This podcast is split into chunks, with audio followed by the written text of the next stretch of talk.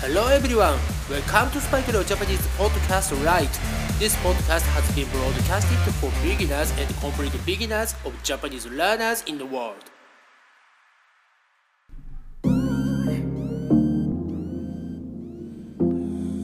世界中の皆さん、こんにちは、こんばんは、おはようございます。そして、お帰りなさい。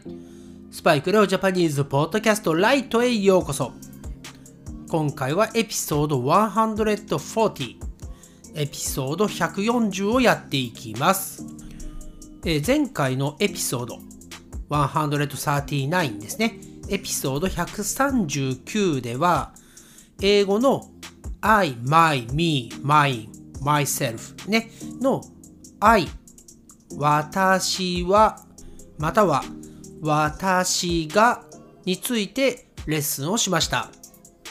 今回の140エピソード140では英語ですと my 私のと me 私をまたは私にについてレッスンをやりたいと思っています。はい、それではね、早速始めたいと思います。まずはじめに、私の my ですね。これは私の車です。my car 私の車 my car 私の夢 my dream 私の夢 my dream 私の母 my mother 私の母 my mother 私の学校 my school 私の学校 my school これは私のバイクです This is my motorcycle これは私のバイクです。This is my motorcycle. 彼は私の父です。He is my father. 彼は私の父です。He is my father. はい、それでは次ですね。私をと私に。これは英語ですと me ですね。はい。それではいきます。私に教えてください。Please let me know. 私に教えてください。Please let me know. 私をレオと呼んでください。Please call me Leo. 私を誰々と呼んでください。Please call me name. 私を助けてください。